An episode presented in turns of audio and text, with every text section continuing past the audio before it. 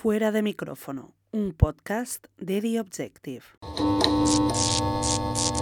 Eh, bienvenido a Fuera de micrófono, J. Abril. Eh, ¿Cómo estás? Muy bien, muy contento de estar contigo aquí, Javier. Encantado y, y- y además muy, muy interesado en saber qué hacíais aquí en The, Objective, en The Objective, porque lo veo siempre en redes y os sigo y os leo y, y os veo en los vídeos, pero no había venido nunca a la instalación y me gusta mucho. Pues estupendo. Oye, eh, te iba a decir, eh, J, mm, supongo que es el típico mote o nombre que te ponen de chaval, mm, porque no es ningún nombre artístico, claro. No, no, no, no. Es de, pre- prechaval, te diría. Ah, ¿sí? Yo soy José Joaquín. Y entonces cuando, cuando me cuenta mi, mi madre, me cuenta que cuando nací, un amigo íntimo de mi padre, eh, Pablo Feliu, llegó al hospital y dijo José Joaquín JJ. Y entonces me quedé con JJ y durante mucho tiempo me llamaban JJ. Y luego ya se redujo más a J. Pero me han llamado así desde pequeño. Nunca, nunca, la verdad es que nunca he trabajado, nada más que para documentos oficiales y tal, el tema de José Joaquín. Me resulta extraño cuando alguien me dice José Joaquín. Y digo, uy, me resulta extraño. Contento con J, me gusta. Sí, a veces es más corto y más Sí, fácil. de- y luego viene muy bien para lo que nos dedicamos. Oye, pues de repente ese nombre tan original, bueno, pues viene muy bien también. Oye, cuando tú vienes de, de Jaén, supongo que vienes a Madrid, pues como la ilusión que se puede tener a los 18, supongo 18 años, que es cuando empiezas a... y vienes a estudiar periodismo, ¿no? Yo vine con 17, el verano de 17. 17, o sea, me vine a, a- a estudiar periodismo aquí. Y me vine con exactamente con esa ilusión, porque además tenía muy claro que, que lo que yo quería hacer, que era periodismo, el mundo de la comunicación, de la radio, luego la tele, de prensa, todo, el centro neurálgico era Madrid. Ahora es verdad que está mucho más repartido todo, pero en ese momento había una universidad en Sevilla Ajá. y luego Madrid, de las que mm, podía acceder. Y estando en Madrid, pues es donde, donde, donde tenías que estar, ¿no? Si te dedicaba al mundo, o si te querías dedicar a este mundo. Y para acá que me vine. Es verdad que tenía ayuda, porque tenía dos hermanas viviendo aquí, pero, pero me, vine, me vine con ella y arranqué aquí en Madrid. Me gustó mucho. Sí, el Madrid además es, eh, precisamente tú que estás en Telemadrid lo, lo conocerás de- más de cerca, Sí. es una ciudad en la que cabe todo el mundo y donde hay quizá más gente de fuera que de Madrid, ¿no? Porque Es difícil. es el número de habitantes habría que verlo, pero... Sí. Es difícil encontrar a, a un gato, ¿no? Se Sí, llaman los de padre y abuelo madrileños. Ya es muy difícil. Pero es verdad que Madrid, la ciudad, la comunidad, tiene algo que esto, yo creo que algo que se dice en todos lados y, y- y es válido para cualquier ciudad, porque todas las ciudades suelen ser muy acogedoras. Pero es verdad que Madrid es como de todos, ¿no? O sea, cuando llegas no solo te acoges, sino que te dice, "Eh, tú formas parte, tú haces Madrid.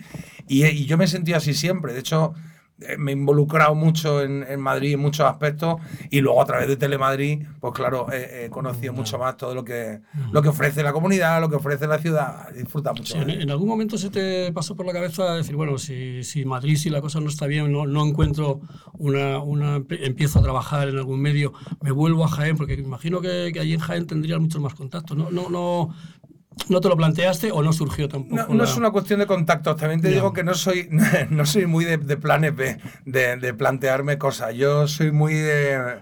Tengo, tengo un punto inconsciente que afortunadamente me ha venido muy bien en mi vida, que, que tiene también su riesgo, pero es verdad que yo me propongo algo y voy. Y, y voy pensando que va a salir sin pensar qué pasa si no sale. Que luego no sale, pues ya veremos. Ya en el camino he encontrado otras cosas. Y no te digo que haya sido una, la mía una carrera lineal. Había muchas veces en las que, oye, tienes tropiezos, en las que, oye, esto no sale, es una profesión como todas, pero esta en particular que cuesta, hay mucha gente para pocos sitios, o lo había, ahora ya hay más sitios.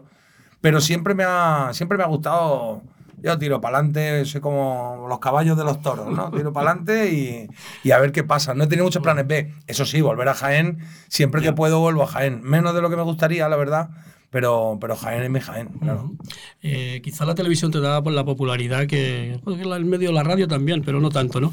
Eh, tú, eres- tú empezaste la radio, o sea, tú eres, tú- la radio fue lo primero, es Sí. decir que, eh, y no la has abandonado, o sea, ha, ha habido siempre momentos en tu trayectoria profesional, que yo ya me la he repasado y tal, eh, en la que has compaginado las dos cosas, sigues compaginándolo. Sí. Eh, ¿Qué tiene la radio que no tenga la, la televisión o, o al revés? Es no sé. Mira, me, em, eh, me gusta cómo me has planteado la pregunta, porque generalmente la pregunta es, ¿qué te gusta más, la radio o la televisión? Pero el que tiene la radio y que no tiene la televisión, yo creo que ahí está la respuesta. Es decir, para mí, para mi vida, son muy complementarios. O sea, eh, radio sin tele o tele sin radio me sentiría un poquito cojo. Y sí es verdad que en gran parte de mi carrera he, he conseguido eh, mantener las dos. O sea, empecé en radio, en IMEFE, en la radio del Ayuntamiento de Madrid, que es donde aprendí a hacer radio. Luego seguí en Canal 7 y, a que partir fuiste de ahí, profesor incluso, ¿no? Sí, fui profesor. Eras un alumno aventajado. Sí, sí, sí. Me- eh, estuve un año, entré, entré un año a aprender a hacer radio, que no había hecho radio en mi vida, pero yo estaba estudiando periodismo y, y- y una amiga me dijo, oye, hay estos cursos del ayuntamiento, venga, va. Y nos apuntamos y empecé a hacer radio musical, eh, radio fórmula y tal. Y es verdad que yo eh, pinchaba, ponía música en bodas, en bares y tal, eh, era de jockey, ¿no? Eh, Para sacarme unas perras. Y cuando llegué a la radio, pues para estar en radio solo tenías que saber la parte técnica y luego tener un poco de, de verborrea. Y la verborrea no se me daba mal. Y entonces se me dio tan bien que al segundo año me dijeron que, que me quedase, pero de profesor. Una vez terminado el curso, me dijo, quédate, porque creemos que tienes capacidad para darle un poco de, de guía a los que vienen. Y estuve, pues no recuerdo, un par de años, desde luego, currando ahí, trabajando ahí muy bien, muy bien. La radio te ayuda bastante, ¿no? Cuando tienes que hacer televisión, porque la- el- Sí. no cabe duda de que la, la improvisación, el, el Sí. salir de, de esos a veces eh, fallos del directo, de que no entra un- una conexión, ¿no? En la radio, La radio te es- curte, yo creo, ¿no? Sí. En, en ese tipo de Y sobre situaciones, todo, ¿no? sobre todo que la radio, la radio mm, te diría que es más uno mismo, porque la radio, bueno, pues como estamos nosotros ahora mismo, que con poco equipo, con poca gente, puedes sacar adelante un programa de radio. Para tele necesitas un equipo mucho más grande, depende de muchas cosas, claro, depende de muchos factores, iluminación, tú mismo, el sonido, la, el cámara que grabe, tal. En cambio, la radio puedes coger un micro y decir hola, buenos días y ponerte a hablar y lo que tengas en la cabeza es lo que puedes ir creando, ¿no? De alguna manera. Si hace, a mí me gusta hacer autocontrol, sigo haciendo autocontrol a, a día de hoy en el morning que, que presento en Melodía FM. Eh, entonces, la radio es verdad que te curte, es la que te, te deja explayarte, es la que no tiene tantos tiempos. La tele, los tiempos son muy marcados y tienes que ir a- al, al detalle. Y en cambio, la radio puedes jugar un poquito más. o sea, Ujú. Estuviste, creo que eran, fueron seis años, o, o creo que eran seis años en, en las mañanas de Telemadrid, en Buenos sí, Días, sí.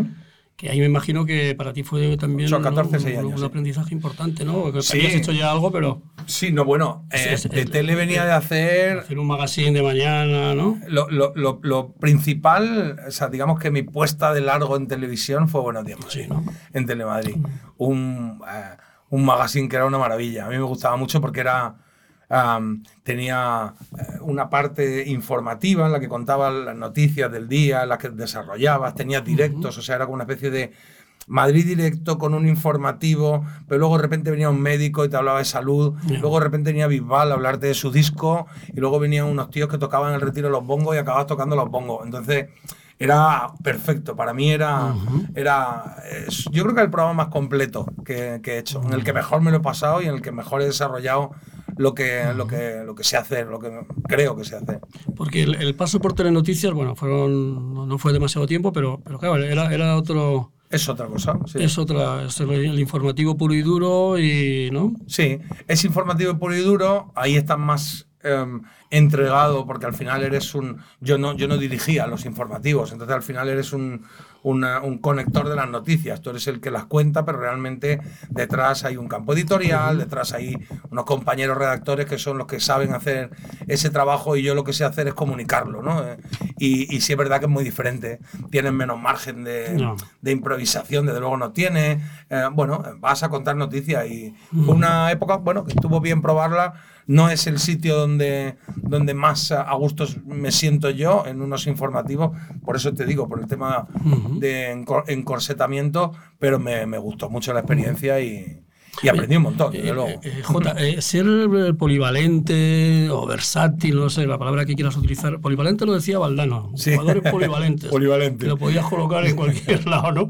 Mm, Eso tendrá sus ventajas, sobre todo para ti, porque haces cosas. Pero hay gente que dice, no, es mejor especializarse en algo y ser el mejor en eso, ¿no? Eh, bueno, tú eres ahora una, un- una, una persona o un profesional muy cotizado en el mundo de que también es del entretenimiento, ¿no? Claro. Vos me desvelas un De poco. alguna forma, o- Desvelas un poco mi trampa. Es decir, no, no, es verdad. A, a mí me gusta la polivalencia porque no soy experto en nada. ¿Sabes? A mí me gusta, a mí me gusta comunicar. Yo, a mí me gusta ser el canal que, que cuenta las cosas. Y si, Y si un día hay que contar noticias, se cuentan noticias. Si otro día hay que entrevistar a un grupo, se entrevista a un grupo. Y si otro día tienes que hablar de un suceso o, o narrar un directo, como hemos hecho, narrar cuatro horas de directo de, pues no lo sé, la visita del Papa a Madrid, o los 100 años de Gran Vía, o que te decían, Ale, ahí tienes el micro, tira, que tenemos hasta las dos para aquí. Bueno, pues eso, eso, a mí me gusta más eso. No sé si quizás es para, para esconder un poco la no especialización en nada, pero, pero me gusta, me gusta probar un poco todo y, y me siento muy cómodo ahí.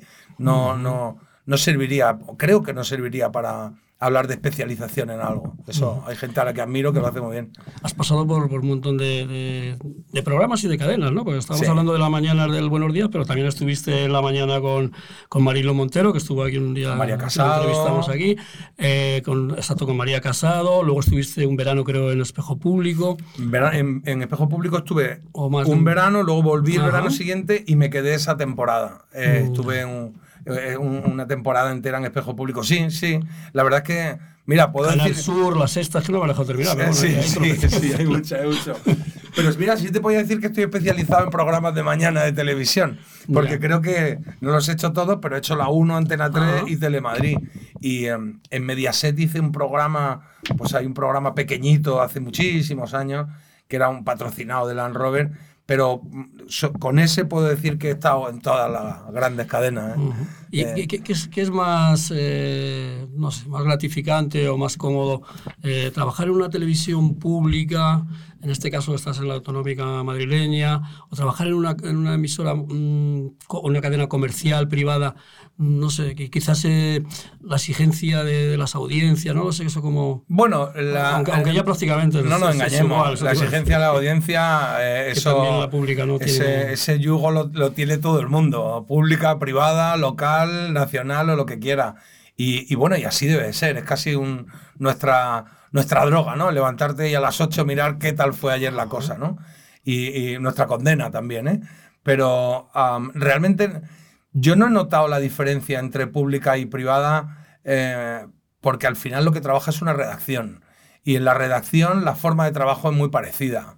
Eh, sí es cierto que a veces eh, puedes tener más medios en una que en otra. Em, puedes tener, em, no, sé cómo, no sé cómo decirte, más... si trabajas en, televisión española en la 1, evidentemente pues tiene redactores en todo el planeta. ¿no? Porque, porque es una pública y esa es su función y así está. O, compañeros que te pueden, pueden llamar al de Nueva York a preguntarle tal. Si trabajas en una privada, pues esa parte la tiene más reducida porque hay que hacer un Excel, cuentas y te tienen que salir las cuentas.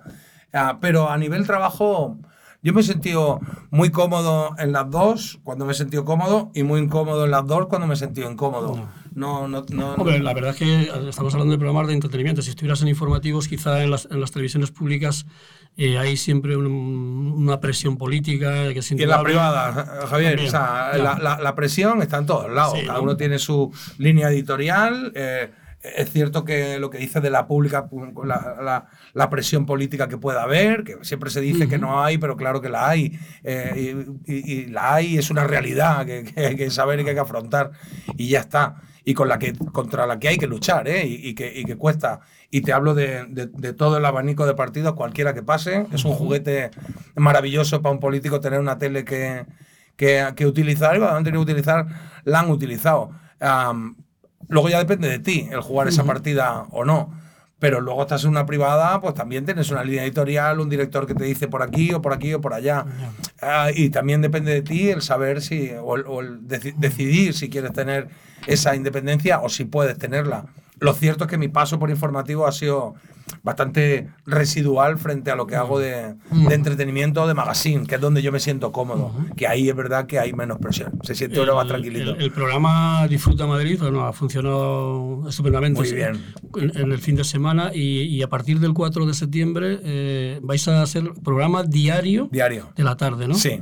Eh, bueno, no sé, que, cuéntame un poco. Pues, ¿qué te iba a contar? Hablando de exigencias que decías antes, la exigencia es mucho mayor, ¿no? ¿Qué te iba a contar? que si tuviésemos al pie del cañón, ¿no? Claro, que si tuviésemos aquí una copa brindaríamos, porque me, me, parece una notición, estamos muy contentos. Es verdad que esta temporada de Disfruta Madrid ha ido muy bien. Es un programa eh, atípico para bien en muchas cosas, principalmente porque es positivo y eso yo creo que se echa en falta, ¿no? La gente que pueda ver un programa sin, sin que se, sabiendo que no se va a encontrar ningún tipo de polémica, ni, sino simplemente vamos a hablar de lo que ofrece, en este caso, la Comunidad de Madrid a todos los niveles, pero sobre todo centrándonos en el sector primario, centrándonos en la cultura, centrándonos en los planes para hacer en familia.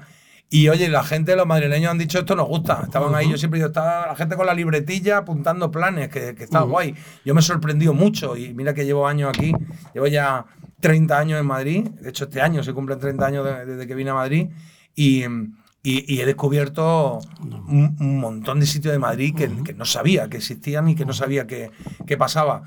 Y la cadena nos ha dado la confianza para hacer un programa diario. Cierto es que va a tener ese, ese nombre, Disfruta Madrid, también es cierto que, va a cambiar, o sea, que va a, va a crecer. Es un programa de tarde en el que vamos a estar hora y media al borde de las dos horas cada tarde y en el que se van a tratar muchos temas. Vamos a tener testimonios, vamos a tener una mesa de actualidad, vamos a tener una parte de, de igual que el, que el programa de fin de semana de Disfruta Madrid y, y todo centrado en la Comunidad de Madrid, pero siempre desde ese punto de vista positivo, desde ese punto de vista de, oye, que le sume a la gente, que la gente pueda verlo y diga, pues mira, puedo o verlo y ya está y salgo contento, o verlo y absorber lo que me están diciendo y decir, oye, pues hay estos planes, he conocido a esta gente, sé que hay este Madrid, y luego con, con Minerva, ah, que es mi, mi, pareja, mi pareja de hecho ya, y, con María que se incorpora, bueno, no ha podido ser mejor la elección. Creo que los tres hacemos ahí un, un trío maravilloso y que, y que vamos a intentar que. Y eso que las tardes van a estar complicadillas. Porque... Lo, de disfrutar en Madrid es, eh, bueno, es casi una obviedad, ¿no? Quiero decir que Madrid mm, es, es, una ciudad en la que se disfruta, ¿no? No va a ser difícil. Sí. Eh, tiene muchos elementos, ¿no? No sé si. Pero se disfruta. Te, iba, a preguntar, porque lo, lo, que tú has disfrutado más de Madrid, ¿no? Porque llevas de aquí, eres así como madrileño, ¿no? Yo he disfrutado mucho cada, cada época. Eh, en Madrid se disfruta, te lo compro, pero es verdad que te tienen que guiar, porque te puedes perder, porque hay tanto que hacer y tantos planes tan diferentes que, que te puedes perder o que te puede agobiar si quieres estar en todo que no se puede estar. Yo he disfrutado mucho de Madrid y creo que si tengo que hacer ahora un análisis un cómputo general, diría que he disfrutado mucho y muy bien cada momento de mi vida. Cuando llegué aquí, que era jovenzuelo, disfruté mucho la, la, noche de Madrid, la, marcha de Madrid. La movida, ¿no? ¿Te pilló? No, la movida no. Es anterior. Yo llegué en el 93. Claro, pero pero estuve trabajando por la noche, relaciones públicas, salía mucho, conocía mucho noche. Luego ya cuando uno empieza a tener unos años más, pues ya empieza a disfrutar otra parte de Madrid, que es más de día. Y ahora que uno es padre, pues empieza a disfrutar muchos planes que son muy chulos que hay, eh, no solo en Madrid ciudad, que parece que Madrid es Madrid ciudad, no, en la comunidad que hay un montón de, planes que hacer. y, sobre todo a mí lo que, más, lo que, lo que siempre me gustó de Madrid desde que llegué era que da igual el día en el que estés y la hora en la que estés. Que si quieres hacer algo vas a poder hacerlo que si tú dices un martes a las 12 de la mañana quiero ir al teatro, vas a ir al teatro. Vas a encontrar un teatro a las 12 de la mañana en Madrid, en algún sitio, un martes. Y eso es algo, bueno, que es un lujo que no se pueden permitir en la mayoría de las ciudades del mundo. Y, en Madrid sí. Y eso o, cualquier otro tipo de plan que quiera hacer, el día que quiera, a la hora que quiera, hay alguien dispuesto a, a ofrecértelo. Y eso es un lujazo de Madrid. Nosotros lo que hacemos en Disfruta es ordenarlo y decir, oye, mira todo lo que hay. Se puede hacer un montón de planes, en familia, solo, en pareja, gamberros, divertido, lo que quieras. que no nos van a faltar temas. Claro, y descubrir mucho. Y eso a mí me ha sorprendido mucho Disfruta Madrid y por eso estoy muy contento de que la gente lo, lo haya apreciado. Y, como profesional ya, bueno, con cierta veteranía dentro del, mundo de la televisión, de la radio, eh, ahora estás, eh, eres vicepresidente de la Academia de, de la Televisión, ¿no? sí. Supongo que es una responsabilidad, estás con María, que ya la conocías, mm, pero mm, realmente, ¿cuál es el problema más, más importante que tiene ahora mismo planteado el, bueno, vuestra profesión, la academia, ¿cuál es el, reto que tiene la academia? Bueno, el reto que tiene la academia es... Siempre se habla de la academia de los debates, y este año no ha habido debates, con lo cual tampoco... Bueno, pero la academia de los debates, a ver, eso, es, una, eso, es algo que, que, que, está muy bien para, para titular la academia, no, pero la academia nunca quiere los debates, la academia es un lugar de encuentro donde... Si ustedes no se ponen de acuerdo, que sepan que aquí hay un sitio. Tú tienes este estudio y si eh, tienen que hacer un, un, debate en radio, pues que lo hagan, pero si no se ponen de acuerdo en qué radio, tú dices, oye, que yo soy Javier, que tengo aquí un estudio. Nosotros como academia siempre estamos dispuestos a eso, a, a, ser un punto neutro en el que ustedes vienen aquí, debaten y evidentemente eh, tenemos la profesionalidad suficiente como para poder albergar un debate de ese tipo y se ha demostrado durante, durante muchos años. Pero la Academia de Televisión, que yo soy vicepresidente, eh, pero está conformada por un montón de gente del sector que me dan 17.000 vueltas en profesionalidad, porque hay, hay gente muy importante de, del mundo de la televisión. Eh, que tengo la suerte de tenerlos como compañeros. Y la Academia de Televisión pues eh, si, si, si quieres nos ponemos a hablar del mundo de la televisión ahora, de cómo están los medios, las plataformas. Si, hubiera que pensar, o sea, ¿qué reivindicación eh, puede tener ahora mismo un, profesional, no, no, me refiero a un presentador, a cualquier profesional del mundo de la televisión? Eh, yo no sé si está. Pero nosotros somos más. No, no, no, eso somos más como un punto de encuentro. Más que, un, más que un. No es una academia es un colegio representativa de colegio profesional y, y y, tampoco pretendemos serlo, aunque siempre estamos ahí para ayudar a cualquier académico que, o cualquier persona que vincula a la tele que necesite ayuda, consejo o lo que sea. Pero la academia lo que quiere hacer es preservar lo, lo, que ha sido la tele, lo que es la tele y enfocar a, lo que queremos que sea la tele en un, en un futuro inmediato porque los cambios son, son muy rápidos. Y bueno, nosotros estamos ahí, tenemos un montón de proyectos de tesoros de la tele, de gente que ha pasado por la tele, que, que se les ha grabado entrevistas, que han sido historias de la tele, reconocimiento. Tenemos los Iris, que los haremos ahora el, el 21 de noviembre, te digo la fecha, no la tengo todavía confirmada del todo, pero te puedo decir, el Día Mundial de la Tele es cuando lo vamos a hacer. De hecho, este año cumplen 25 años los Iris, o sea que haremos algo, algo, algo especial. Y, este año, pues hemos sumado ya, tenemos todas las plataformas que se han sumado a, la academia, tenemos la práctica totalidad de los canales que hay lineales también que se han querido sumar a la academia. Es decir, el, estamos muy contentos en, en ese sentido. Y, y, la idea es seguir haciendo cosas. Hay un proyecto de Museo de la Tele, los premios Iris, los premios Talentos, los premios Concha García Campoy. Se están haciendo un montón de charlas que están teniendo mucho éxito porque son charlas especializadas en las que vamos a hablar de en qué punto se encuentra el mundo de las series. Y vienen allí los, las primeras espadas de cada una de las productoras de, que hacen series y se están haciendo cosas muy, muy interesantes. Os animo a que os acerquéis a academiatv.es, que ahí tenemos la web.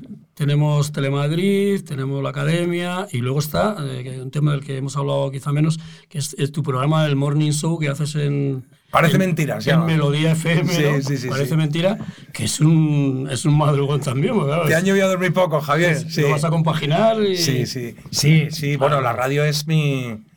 Eh, me dicen mucho, pero tronco, madrugan mucho.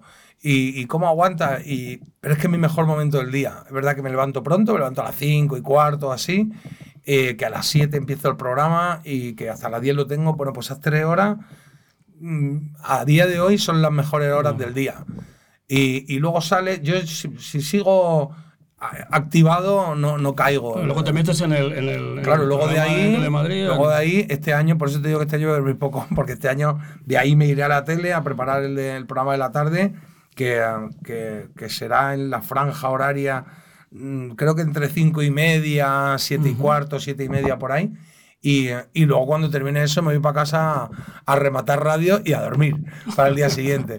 Pero bueno, es mi adrenalina, a mí me gusta mucho eso y a eso le añado los eventos, que, que presento muchos eventos de empresa y siempre que tengo un hueco, ahora tendré menos huecos, pero siempre que tengo un hueco, eso me, vamos, es como... Eh, lo he dicho alguna vez, pero me gusta porque, porque es muy, muy, muy representativo, o sea, marca muy bien lo que, lo que quiero decir. Es como los actores de cine cuando dicen, yo soy actor de cine, pero el teatro es el teatro. Bueno, pues yo presento radio, presento televisión, que es la sangre que yo por dentro, pero en un evento, en un directo, ahí es donde soy más, donde, donde me siento eh, feliz, eh, muy, mucho más feliz incluso. Así que, bueno, esas son mis tres patas. Eventos, radio, tele y soy feliz de poder hacer las tres. Toco madera. Yo, yo tengo un amigo que dice que, que, es, que es bueno tener los huevos colocados en distintos canastos, ¿no? Sí. Eh, él, yo creo, no sé si lo decía porque, bueno, pues si hay un canasto que en un momento dado no funciona, pues tiene los otros, ¿no? Pero, pero es, una, es un dicho que, que refleja un poco lo sí. que... No sé, no sé de si, los- no sé lo si lo los cumplo. Ya. No sé si lo cumplo porque al final, y fíjate que por ejemplo en pandemia me, me lo dejó muy claro, coincidí, coincidí en pandemia que justo antes iba a, a firmar para entrar para hacer un, un programa, se paró en pandemia, pero justo en marzo del 20 a mí me pilló sin tele y sin radio.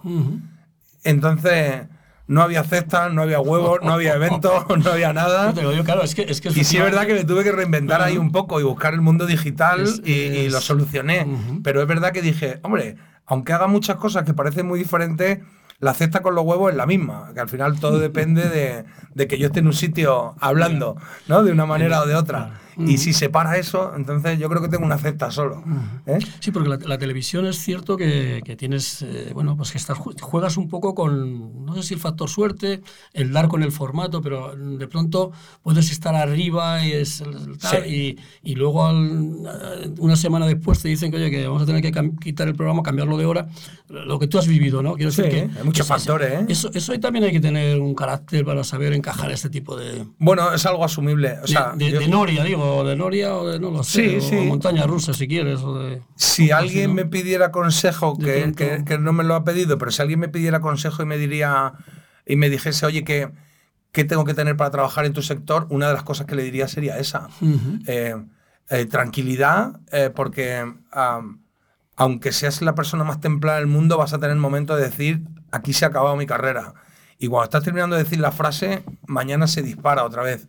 Es decir, nuestro mundo, y tú lo Sí, conoces sí. perfectamente, es así, no es lineal. No. Es raro que sea lineal. Entonces, entra, sale, entra, sale. Ahora tiene lo que tú dices, un programa que va muy bien, y luego haces el siguiente con muchas expectativas y es un Y no- fiasco, y haces un programa de radio que no te esperaban nada y se dispara, y no hay eventos, pero sí de repente salen otra vez. Son fases y es algo que forma parte de nuestra profesión. Y, y, bueno, creo que si juegas la partida, desde luego como la he jugado yo, luego es verdad que puedes coger y tener tu plaza fija en no sé dónde y tener tu carrera televisiva, lineal, estupenda o, o como quiera, o en prensa o en radio. Pero tal y como la he jugado yo, a mí me, me, me ha valido la pena y me gusta, pero sí es verdad que tiene muchos momentos de incertidumbre de decir, ostras, igual me he equivocado y ya tengo que dejar esto, ¿qué hago? ¿Monto una tienda, un bar o qué hago? Y luego vuelve todo. Ujú. Tú eres el pequeño de siete hermanos y, Sí. y, bueno, me imagino que tu, tu infancia, tu niñez, tu- o sea, Jaén para ti sigue siendo un poco, lógicamente es tu tierra. Claro. Yo no sé si las raíces, o sea, eh, a pesar de todo el trabajo que tienes, mm, sigues volviendo cuando puedes, Sí, eh, claro. tienes los amigos de- del instituto, de la... Tengo, tengo amigos Entonces, del ¿no? instituto, del colegio, tengo amigos de, desde los 17 años que seguimos conectados cada día. Tengo otros intimísimos amigos que son de esos que cuando te ves te recuperas rápidamente, en un minuto, te pones al día, aunque lleves un año y medio sin, sin Sí, verte ¿no? y sin hablar. Y tengo una familia, que soy el pequeño de siete, el mimadito, que somos una familia muy, muy unida y, y- y siempre, siempre nos El encontramos. sitio de reunión sigue siendo... Jaén. Están, ¿Viven allí? Jaén. hermanos? No, yo tengo, ah, tengo una parte de mi hermano en Madrid, otra parte en Granada y otra parte en Jaén. Porque claro, los siete nos da para estar en todas las provincias, que te digo, Ah, en todas las ciudades. Entonces eh, nos reunimos en Jaén. Tenemos una casa en el campo y ahí es donde nos podemos ver eh, todo el tiempo que podamos. Es verdad que, por ejemplo, este último año para mí ha sido trabajado pues eso, cinco días de lunes a viernes en radio y fin de semana en tele, entonces he podido moverme cero de Madrid, muy poco, para alguna boda y tal, pero nos recuperamos rápidamente. Y afortunadamente la familia somos muchos porque ya hay sobrinos, ya los sobrinos vienen ya con pareja, o sea que somos 35, 40 para sentarnos a comer. Y, y eso es una maravilla, creo que eso es lo que me ha hecho ser como soy y eso para mí es fundamental en mi vida. Mi familia de mi hermano y mi familia política también, que afortunadamente he tenido suerte con eso y tengo una familia maravillosa, así que me siento muy bien rodeado, muy arropado y muy feliz, igual que ha sido mi infancia, como decía, yo de pequeño no recuerdo malos momentos, o sea, recuerdo todos buenos momentos y eso es algo que le agradezco a mis padres porque eso lo habrán tenido que currar y seguro que lo ha habido, pero no me lo han hecho saber. ¿eh? un, un, momento para ti emocionante. Yo creo que en alguna entrevista, en, en algún vídeo que he visto preparando la entrevista, eh, fue el pregón, el pregón de las fiestas de, de Jaén. Debió ser para ti un, no sé, es, como una, esa parte de un honor. Eh, es tu tierra, me imagino que te... Hombre. Que, ahí sí te pusiste nervioso, ¿o no? Mm, me puse nervioso, me puse muy nervioso porque además fue muy emotivo. Primero porque el pregón de... tienes a tus paisanos ahí todos. ¿no? Y sobre todo, eh, intento, verlo, intento verlo de manera global y digo, vale, ¿cuántos pregoneros ha habido en, Jaén en la historia? no sé, ¿qué te digo? Lo último, no, sé cuántos años. 100 años, imagínate. Sí, son 100 personalidades. Pues son 100, de los cuales yo soy uno. Entonces, eso ya para mí era una responsabilidad, pero también una satisfacción importante que decía, macho, estoy dando el pregón en el balcón del ayuntamiento de la ciudad donde he nacido, que, que, es una maravilla. Luego porque tuvo un momento, eh, muchos momentos muy emotivos, pero vino toda mi familia, claro, y luego pues hubo recuerdos, lo, lo, centré, recuerdo que ese pregón lo centré en los recuerdos de infancia que tuve. Entonces, infancia y juventud. Entonces recordaba muchas cosas de pequeño. De historias, anécdotas, que vivido, ¿no? lugares que ya no están, mi padre que, que, que, no vive, o sea, que ya que falleció y lo recordé allí. Emocionantísimo. O sea, fue un momento fantástico que tengo grabado. Vamos, porque no me hago tatuajes, pero si me hiciese tatuaje, esa fecha o ese día o algo, tendría que ver con el pregón de Jaén. También he tenido la suerte de dar el pregón de las Rozas de Madrid, que es el sitio donde vivo aquí, de hace muchos años. O sea, que he hecho el pregón de los dos sitios que los que, los que he creado y he formado mi vida. Y eso es muy satisfactorio. imagino que, bueno, eh, eh, Jaén, eh, Andalucía lo llevas en... sí, por supuesto. ¿cómo, cómo, se, ¿Cómo se ha vivido el, cambio? Porque el cambio incluso político en Andalucía, ¿Sí? bueno, tú ya estás en Madrid, pero, pero era, bueno, era, siempre había sido, digamos, el, ¿no? Una, una, Andalucía gobernada por el Partido Socialista desde que el comienzo de la democracia. Ese cambio tú como lo, aunque sea de como observador eh, eventual que vas por ahí y tal, ¿cómo, ¿cómo, lo has vivido? ¿Qué te parece? Si, si quieres bueno, hacer algún comentario. Ah, no, bueno, no, me importa. Em, yo creo que los cambios siempre son positivos. Eh, si uno lo está haciendo bien, pues que continúe está bien. Pero yo creo que eh, a nivel político el, em, el el quedarse en, la institución tanto tiempo, al final, yo creo que, y eso te vale para cualquier lado, ¿eh? yo creo que eso al final acaba teniendo grietas o fallas, que está bien que entre alguien a, a limpiar un poco la casa y luego ya veremos. En este caso, el cambio político en Andalucía en su momento, pues eh, yo, creo que, yo creo que era necesario, yo creo que era un, momento para cambiar. En Jaén ha habido cambio político ahora también, el ayuntamiento estaba gobernado eh, por el Partido Socialista, ahora ha entrado el Partido Popular, que está bueno, más alineado evidentemente con la, con la Junta de Andalucía. Yo creo que los cambios políticos son sanos. Y más ahora, que el espectro político es mucho más, está mucho más polarizado, que hay muchas opciones, que todos sabemos eh, que si votamos algo, lo que votamos es lo que queremos. Porque antes es verdad que votabas A o votabas B. Ahora ya hay A, B, C, D, F, G y quien y quien vota sabe lo que está votando y sabe por qué está votando y, y sabe que las consecuencias que va a tener, para bien o para mal, van en función del voto que ha Lo que ocurre es que, luego, vienen los pactos y los acuerdos y claro, al final bueno, las exigencias de los minoritarios también Pero, pero por ejemplo, por ejemplo en el caso, en el caso actual, ah, ah, yo no soy un experto en política, pero quien haya votado ahora lo que haya votado sabía a qué pacto se atenía. En la primera convocatoria igual no, pero en la segunda sí. Tanto de una parte como de otra, por mucho que unos lo quieran negar, unos quieren negar que iba a pactar con este, o otro diga no voy a pactar con este, pero sí va a ser mi socio. Entonces al final el voto es el que tiene uno. No me gusta mucho eso de ya votado los próximos cuatro años, las manos a los bolsillos y a esperar. Eh, creo que los ciudadanos tenemos que tener una, una, una capacidad de, de acción mayor que votar cada cuatro años. Creo que, creo que tenía que haber un examen, creo que esto es una evaluación continua, si, si, lo, si hiciese un símil con el, con el colegio, no es un examen de fin de curso y ya está, sino es una evaluación continua. Y creo que tenía que haber unos métodos eh, mucho más activos como hay en el norte de Europa de, de, de bueno, de, de, poder fiscalizar lo que está haciendo la gente a la que has votado o a la que no has votado y te está gobernando, de una o de otra. Creo que hay muchas situaciones que se deben consultar y que se deben preguntar de manera activa y creo que ahora tenemos una capacidad tecnológica que si quieren, desde luego, se podría, se podría hacer una, una, sociedad mucho más participativa por parte del ciudadano, más allá de un voto cada cuatro años. Pero veremos qué pasa. Ganas no tienen, desde luego. Y la sociedad española parece que no, que no que luego se ve reflejada cuando entramos en las redes sociales, mm, da la sensación de que estamos eh, mucho más crispados de lo que realmente eh, la vida diaria y la sociedad lo está, ¿no? tú, que, tú que frecuentas las redes sociales, mm, han degenerado un poco, o sea, sobre todo en Twitter, eh, cualquier opinión es, es, eh, respondida con insultos, con... Me gusta pensar... gusta... Me gusta pensar, pienso y creo que, que, que las redes sociales no son para nada una representación, no son para nada representación de la sociedad.